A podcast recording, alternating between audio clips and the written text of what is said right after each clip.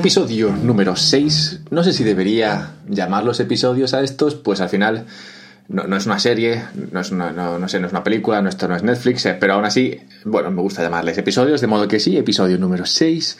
Quiero tratar el tema de la valoración de las criptomonedas, que así puede parecer un tema árido, pero voy a intentar que no sea tan árido, voy a hacer, voy a hacer hincapié en que sea un tema fresco, que sea algo agradable de escuchar, que, que se deleite uno al atender a cómo se evalúan este tipo de activos, al menos en este momento en el que nos encontramos, en el cual la industria está todavía por hacer.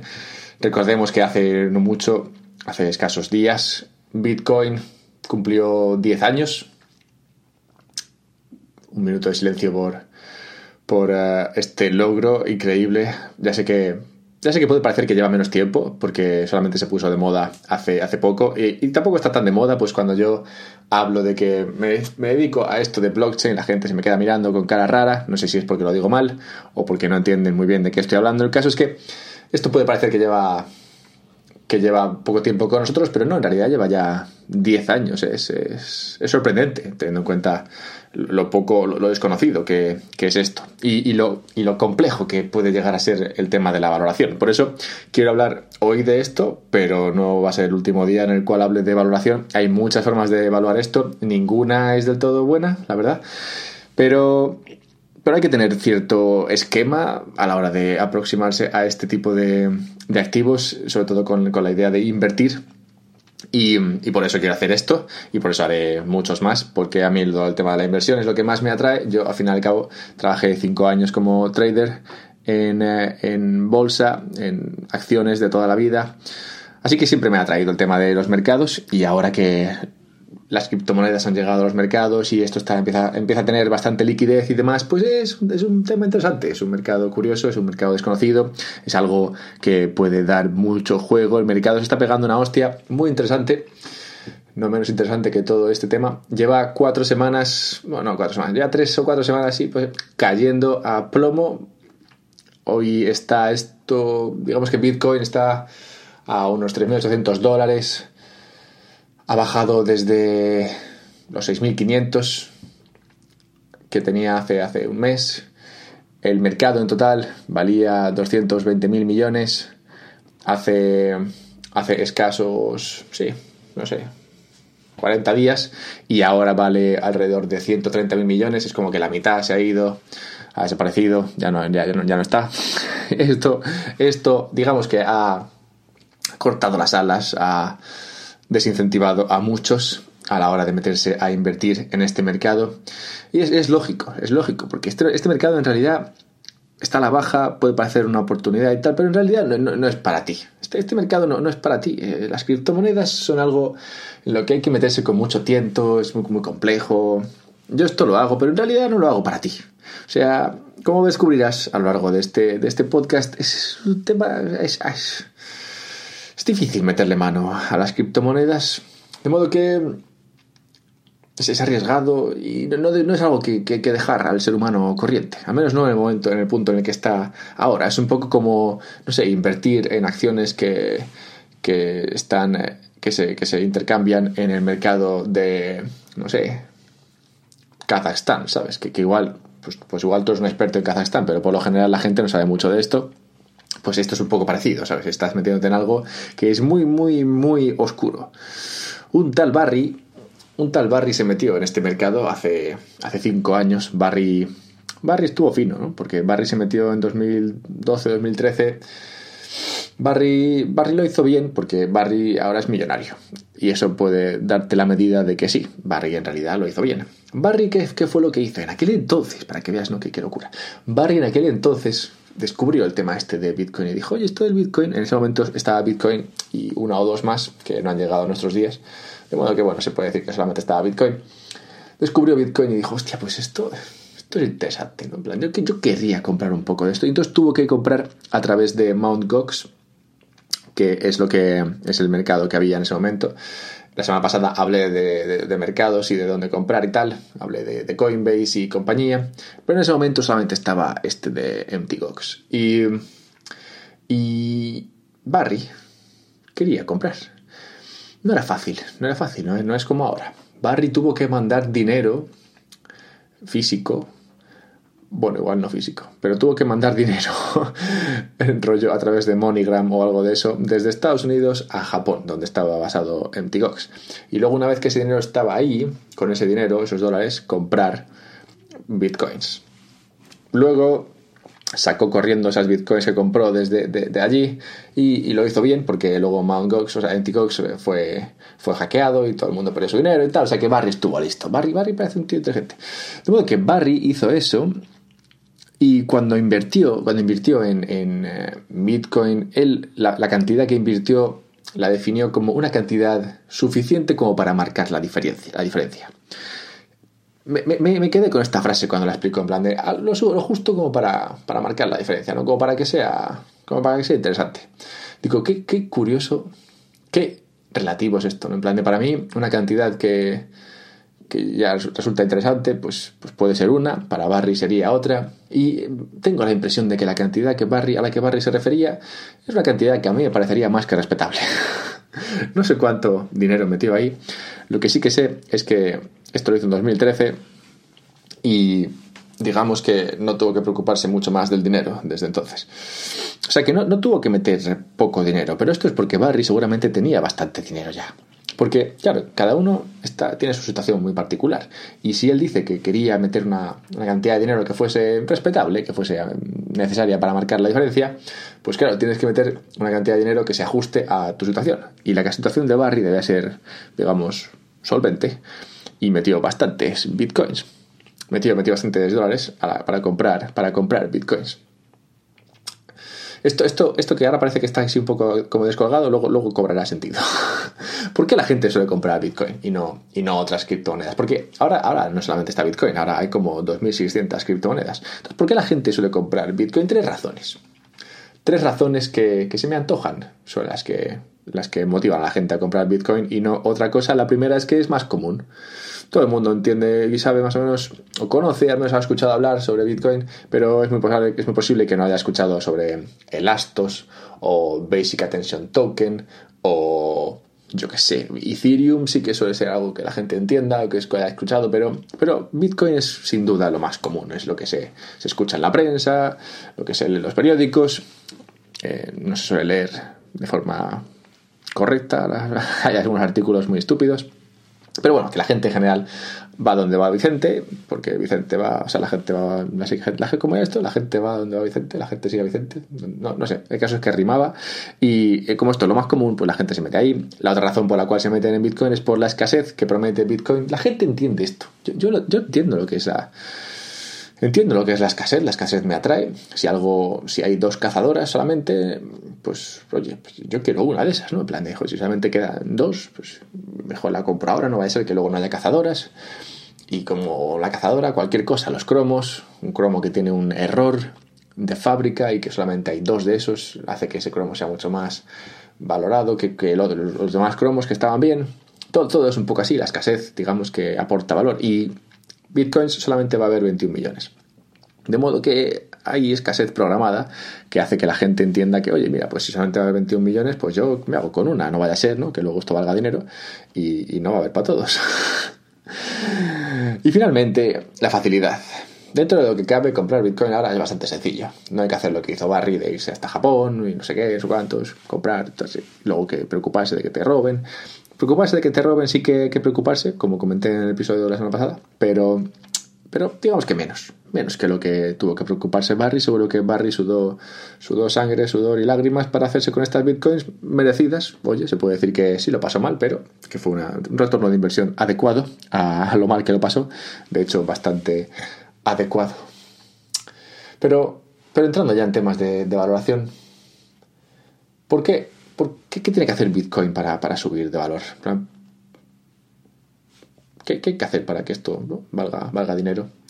Yo, yo aquí me quedo con. Sin, meterme, sin meterme nada de valoración, porque me quiero meter en. O sea, para, hablar de valoración, sobre todo para hablar de, de Bitcoin, habría que hablar de Bitcoin como moneda que almacena valor, como depósito de valor. Habría que dedicar un podcast a hablar de esto, es posible que lo haga, muy probablemente. De modo que no me quiero meter a, a lo que es la valoración en sí, intrínseca, pero me quiero meter más en. Quiero hablarlo más metafóricamente. Se puede decir que Bitcoin lo único que tiene que hacer para subir es sobrevivir. O sea, si nada pasa en Bitcoin, en la tecnología de Bitcoin, si nada, si, si no tiene un agujero tremendo, si no es fácil hackearla, si, si no se pierde dinero por culpa de la tecnología, si no se, digamos, si no se pierde la confianza en, la tecnología detrás de esta criptomoneda, es muy probable que la criptomoneda vaya para arriba. ¿Cuándo? Pues hombre, no sé. Esto no te lo puedo decir, pero sí que, sí que me, gusta el argumento compro el argumento, y esto no es, no es un consejo de inversión, nada de lo que escuches aquí es consejo de inversión, no vaya a ser, no tengamos ningún problema legal con esto, pero me gusta pensar, mi opinión muy particular, es que si Bitcoin sobrevive, Bitcoin subirá. Y lo único que tiene que hacer para subir es, como digo, sobrevivir. Pero claro, Barry, Barry no puede tener todo su dinero en, Bitcoin, ¿no? O sea, una vez que, Barry, Barry decide invertir aquí y una vez que Barry es millonario, dice, Barry dice, bueno, pues vale, digamos que ya me he hinchado pasta aquí, voy, a, voy a ver dónde más puedo meter ahora mis, mis dineros, ¿no? Porque lo, básico de la inversión es que nunca debes tener todos los juegos en la misma cesta, de modo que en un momento dado a Barry se le ocurre, oye, debería diversificar mi riqueza. Este, está bien que ya, ya soy millonario y tal, pero, pero oye, no todo, no, no, no solo de ser millonario vive el hombre, necesita otros retos. De modo que Barry decide meter, meter dinero en otras criptomonedas. Pero claro, ¿cómo analizar las criptomonedas que no son, que no son Bitcoin? Bitcoin, como digo, eh, hay esas tres razones, que es lo más común, que es, que es escasa, que es fácil de comprar y tal, que hacen que, hacen que sea atractiva y fácil de, invertir, entre comillas. Pero, pero las demás criptomonedas, esto es una locura, ¿sabes? O sea, no tiene demasiado sentido casi nada.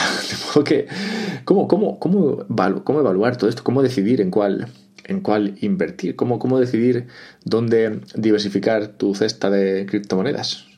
Aparte de, de Bitcoin. Aquí es donde entra lo que a mí me gusta llamar el análisis fundamental antes de los fundamentos. Esto, esto, es, esto es un poco como se analizan las startups, pero, pero es que en el caso de, las criptomonedas es incluso antes. O sea, una startup, digamos que cuando, cuando inviertes en ella, ya, o, casi la mitad de las veces, o la mayoría de las veces, ha demostrado que ha encontrado su sitio en el mercado, que tiene un modelo de negocio que, que, puede parecer, que puede parecer sí escalable, que digamos tiene un poquito de tracción, que, ha demostrado que durante X meses ha, producido algo, pero, pero es que en las criptomonedas nada de esto pasa, ¿sabes? O sea, las criptomonedas llegan unos señores, o bueno, unas personas, pueden ser hombres y mujeres, y deciden crear un proyecto y lo presentan y levantan dinero a través de una, de una ICO o una STO una Initial Coin Offering, una Security Token Offering, cualquier cosa de esta, pero levantan dinero. Levantan dinero simplemente con un proyecto en, el cual no han hecho nada. No han hecho nada porque no tienen dinero. Y el dinero lo levantarán con el proyecto. Y una vez que tengan el dinero, digamos que crearán algo. Pero, claro, en el momento en el que, digamos, ah, olvidémonos del momento en el cual han levantado dinero. Digamos que ya han levantado dinero. Y el, y el token está, está en un mercado. De estos donde se puede comprar y vender aunque ya esté ahí, sigue sin haber nada detrás del proyecto. O sea, habrá algo, ¿no? Se habrá empezado a hacer un poco de trabajo y tal, como en EOS o en tantas otras monedas donde, donde se empieza a trabajar, cuando se levanta dinero y tal, pero claro, todo esto, todo esto empieza de cero, ¿sabes? O sea, a ti te dan dinero mañana para que crees tu startup y hoy una startup no se crea en un día. Aunque tengas el equipo, aunque tengas un poco todo montado, lo que está claro es que no has empezado a trabajar. Y el 90% de estos proyectos que están aquí, en que, se intercambian en el, en el, mercado de las criptomonedas, no, han empezado a trabajar. Han empezado, pero digamos que no, han encontrado ni mucho menos una atracción, ni, ni, un market fit, que es en plan de qué es lo que hacemos exactamente, qué, qué, es lo que, lo que nos pagan por hacer. O sea, no han encontrado nada de esto. Digamos que es como que como que están ahí que por hacer totalmente. Y, tú tienes que decidir mirando, mirando a ese esqueleto, a ese, esqueleto vacío, a esa cáscara, sin nada, a ese, a cascarón de caracol, tirado en el jardín, tienes que decidir si invertir o no en ese cascarón. Es que es complicado, complicado. Por eso digo que este, este mercado no es para ti. este mercado es, para los barrios del mundo. Si tú eres un barri, pues igual sí, porque como barri hay que, hay que diversificar. Y como digo, es complicado analizar estos, pero vamos a intentar hacer una especie de aproximación a cómo analizar estos, estas criptomonedas. Este análisis fundamental es bastante básico, es un poco lo que se hace cuando analizas una startup, como digo, pero un poco más dirigido a, las criptomonedas. Lo primero que se, que se ha de mirar aquí es si este proyecto es innovador o no lo es. En plan, ¿qué estás haciendo? ¿Qué, este proyecto de qué va? Y hablo de, tú estás mirando ahí el mercado de criptomonedas, ves una de ellas, coges, no sé, el Astos o coges cualquiera de estas y dices, Dent, y dices, a ver, ¿esta, a qué se dedica? ¿Esto es innovador o no es innovador? ¿Hace falta esto? Pero bueno, lo que hace falta es una cuestión más adelante. Lo primero es si esto es innovador, si, si, si, si no es la quinta, si no es el quinto proyecto que se mete a esto. Y hombre, si, si, es el quinto proyecto que se mete a esto, tampoco es malo. O sea, puede ser que sea el quinto y sea mejor que los otros. Pero, pero es importante tenerlo en cuenta, ¿no? Es la consideración a, tener ahí en, en cuenta. Lo siguiente que hay que mirar es la descentralización. Esto de las criptomonedas, al final, lo que tienen de diferente respecto a una startup, por ejemplo, es que, es que son proyectos descentralizados. En plan, que no tienen, no tienen un poder central sobre el cual dependa todo lo demás.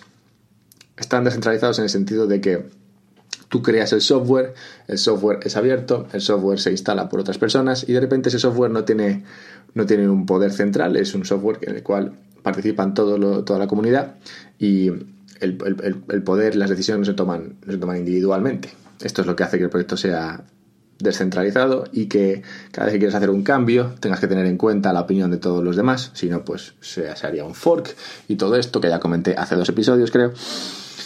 Total, que hay que medir cómo de descentralizado es el proyecto. Y esto, esto está un poco atado a todo lo demás. Lo siguiente que hay que mirar es GitHub. No sé si GitHub lo conoces. Git, GitHub en español. GitHub es, es, una, es una página web en la cual desarrolladores meten su código abierto, esto está abierto para todo el mundo, la gente puede meterse ahí, puede coger el código que quiera, puede usarlo, puede forquearlo, ¿no? lo, que se hace con, el código, lo coges, lo, modificas, lo usas.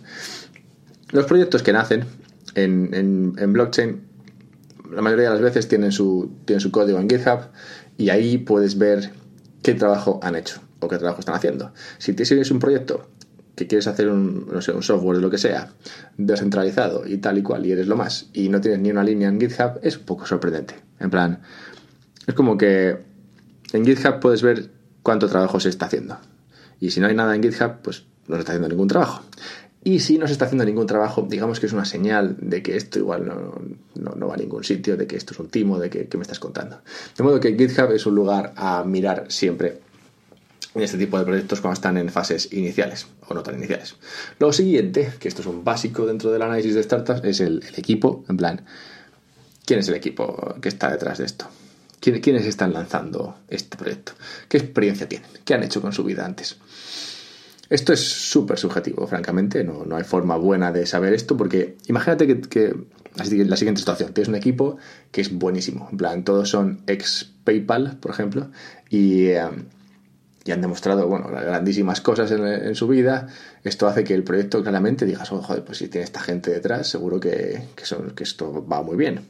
Pero, pero a veces no, porque según los casos puede ser que, que sí, que el equipo sea de renombre, pero que no estén involucrados en este proyecto al 100%. Puede ser que este sea uno de tantos proyectos en los cuales están metidos y al final del día no, trabajen lo suficiente en, esto, ¿sabes? De modo que no solamente analizar el nombre, es también analizar cómo de involucrados están, qué cantidad de trabajo están metiendo, de quién ha sido la idea, si ellos han venido más tarde, si, si ellos son los, fundadores detrás del proyecto. Hay, hay, que ver todo esto, pero, pero como digo, esto no deja de ser súper subjetivo, ya que que tengas experiencia no quiere decir que lo vayas a hacer bien, o que no la tengas no quiere decir que lo vayas a hacer mal.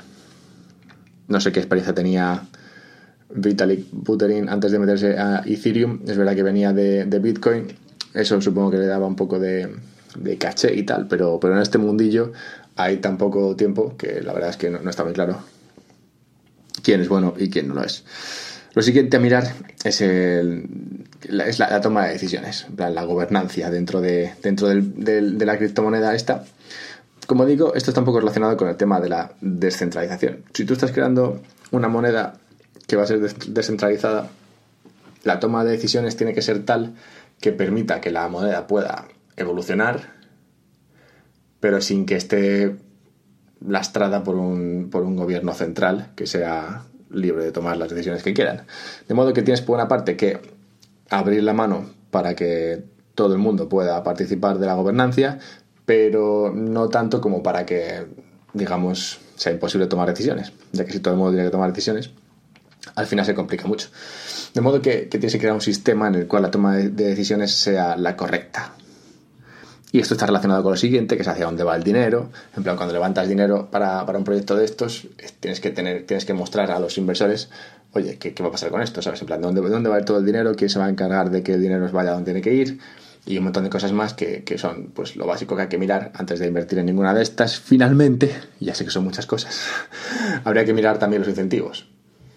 Esto, esto es algo que requiere otro podcast también. Es lo llamado tokenomics o las token economics o las economías dentro del token.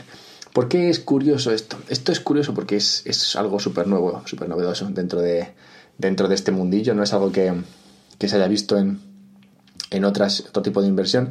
Las tokenomics en sí mismas son, son curiosas, pues son al final la forma en la cual el token se relaciona con los usuarios y cómo el uso de este token haría, provocaría potencialmente su incremento en valor o su caída de valor. Ya que en función de cómo se use este token, puede ser un token que esté destinado a aumentar en valor o puede ser que, que no. En plan, no siempre que la gente lo use mucho quiere decir que el token tenga que valer más. Ya sé que es lo típico que se, que se suele decir, en plan, no, este token va a tener un montón de usuarios, en plan, lo van a usar miles y millones de personas. Bueno, vale, pero eso no quiere decir que el token vaya a valer más. A veces el número de usuarios no, no hace que el token no, no, no, provoca que el token suba en valor. Esto no es como Facebook, ¿sabes? En plan que si hay 800 millones de usuarios, esto vale más que si hay 100 millones. Es verdad es verdad que suele valer, que, que, todo indica que, que, valdría más, sobre todo por un tema especulativo, pero el token en sí mismo no tiene por qué subir de valor por el, por el número de, de usuarios. Dependiendo de cómo esté estructurado el token, esto puede ser que sí o puede ser que no. Y es un tema muy particular que por eso digo que tendrá que tomarse, que tendrá, que tendrá que tocarse en otro podcast porque si no va a ser un lío. De modo que al final tú después de todo esto, digamos que has dedicado un mes y medio a estar mirando ahí una criptomoneda en el mercado, ¿sabes? Y tratando de analizar si, esto, si este proyecto tiene sentido, si está en algún lugar, si, si hay una base real detrás de todo esto y si merece la pena meter ahí tus 5.000 eurillos.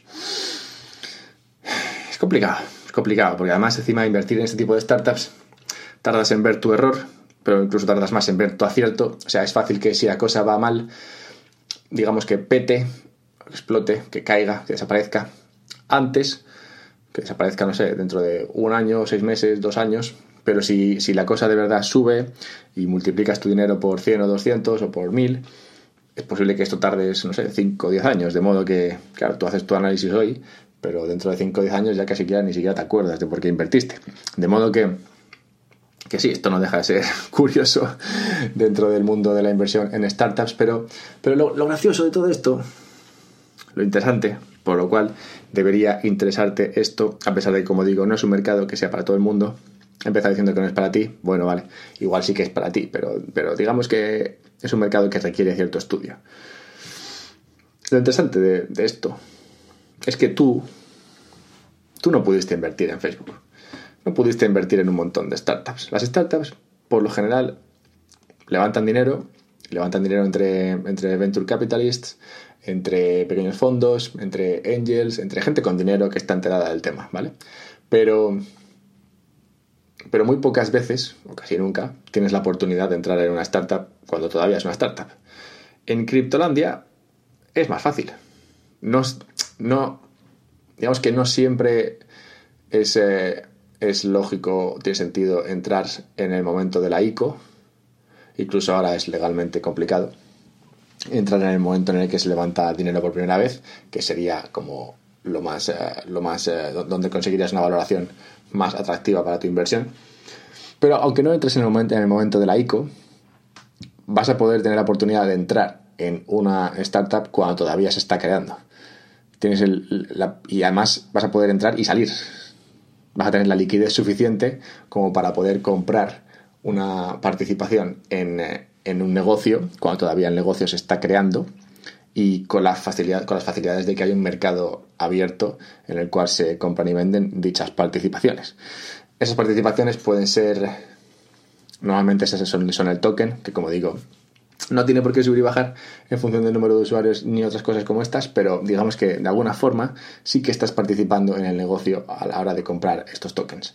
De modo que es algo que antes no se podía hacer. En plan, solamente hubo, hubo un mercado parecido, que fue Second Market, creado por nuestro amigo Barry, que lo creó antes de, o justo después de invertir en Bitcoin, o justo antes, no, antes de invertir en Bitcoin, creó, sí, en 2006-2007, creó Second Market, que era un mercado en el cual se podían comprar y vender participaciones de startups que todavía no habían salido a bolsa. Como vemos, Barry siempre había demostrado cierto interés por el tema este de los mercados y por eso cuando nació Bitcoin no pudo por menos que entrar ahí a comprar unas pocas. Pero, pero sí, esto, esto fue una oportunidad, o sea, fue un, es un mercado second market que, nació en su día, que luego compró Nasdaq, pero que, que es, un mercado muy pequeño en el cual se permitía a usuarios comprar participaciones en startups, pero, pero no, es lo, no es lo habitual y tampoco eran muchas las startups. Tampoco quiere decir esto que haya una demanda brutal por startups, no la suele haber, no es la ver simplemente por todo lo que vengo comentando. Es un mercado muy complicado. La mayoría de los inversores no se meten a un mercado en el cual tienen que hacer un análisis de mes y medio para decidir si meter dinero y después de mes y medio ni siquiera está demasiado clara la cosa porque todo lo que he comentado, lo de estudiar la innovación, la descentralización, GitHub, el team, o sea, el equipo, eh, la gobernancia, la escalabilidad, los incentivos, todo esto, sí, hombre, se puede estudiar, pero aunque lo estudies, no te va a dar no te va a dar un, valor real a tu inversión. No, te, no, es, como, no es como cuando analizas los cash flows de una empresa y te traes los cash flows del futuro al pasado, o sea, los futuros del futuro al presente, y te da eso, una valoración objetiva sobre del valor de la, de, la, de la, empresa o de la acción, que, es como se hace en, en la bolsa. Aquí esto es, hombre, es es, es un análisis que, digamos, te da alguna idea de lo que podría valer o no valer eh, un, token, pero es una idea, digamos, así abierta, un poco etérea. Es, abierta a interpretación, se podría decir. Y por esto mismo no pondrías todo tu dinero en, eh, Bitcoin, ni, ni, menos lo pondrías en, en, las pequeñas criptomonedas que hay que analizar, como he venido explicando. lo bueno de esto, o sea, lo bueno, no lo bueno. Pero lo interesante de esto es que, vale, bien, no pondrías todo tu dinero en Bitcoin, igual que Barry no puso todo su dinero en Bitcoin, pero ¿no pondrías un poco? No sé, no, estoy no, es una pregunta, es una pregunta retórica. No, no estoy diciendo que pongas. Insisto en que esto no, no es consejo de inversión, pero es un activo, es un activo nuevo en el cual se puede invertir, que es de alguna forma como alguna forma es una especie de, de, un mercado de, startups en el cual se, puede, se, puede se pueden invertir. No sé, digamos que dentro de, desde un punto de vista de, inversión y de, y de diversificación, sí que, sí que entiendo que es atractivo y por eso por eso venture capitalists y otros fondos están viendo la oportunidad de entrar aquí, porque, claro, no entrarían con mucho dinero, pero sí con un, no sé, un 1%, un 0,5% de su cartera, meterla en un activo como este, que es un poco diferente, para intentar, no sé, a menos verse expuestos a, los posibles movimientos del mismo. No lo sé, no lo sé, pero, pero claro, con todo lo que he comentado, es muy complicado meterse en este tipo de criptomonedas. El análisis que hay que hacer es muy grande o muy específico como para que el inversor de todos los días se meta a ello. No obstante lo cual, hay posibilidades de meterse sin hacer demasiado estudio. Puedes comprar cestas. Hay, al menos en, hay, hay una aplicación que se llama Abra. Abra, sí, ABRA, que ahora permite comprar una cesta de 10, 10 eh, criptomonedas. Así no hay que pensar demasiado. Compras 10, estás expuesto al tema sin tener que pensar. no es, no es donde encontrarás las mayores oportunidades, pero sí es lo que sería menos arriesgado. No lo sé, digamos que poco a poco se van abriendo oportunidades de inversión que hacen que no haga falta un estudio pormenorizado de los, de los tipos de activos y de las criptomonedas y que aún así te permiten tener exposición a este tipo de activos. Y, con, y de todo esto hablaré más porque la verdad es que me gusta este tema. el tema de la valoración y todo esto de activos siempre me ha llamado, como he dicho al principio, así que haré más de esto. Lo bueno es que ahora mientras el mercado se pega a esta hostia, hay tiempo de estudiar y hay tiempo de averiguar, hay tiempo de evaluar, de evaluar hay tiempo de aprender y luego de decidir dónde invertir tu dinero. Y dicho esto, hasta la semana que viene.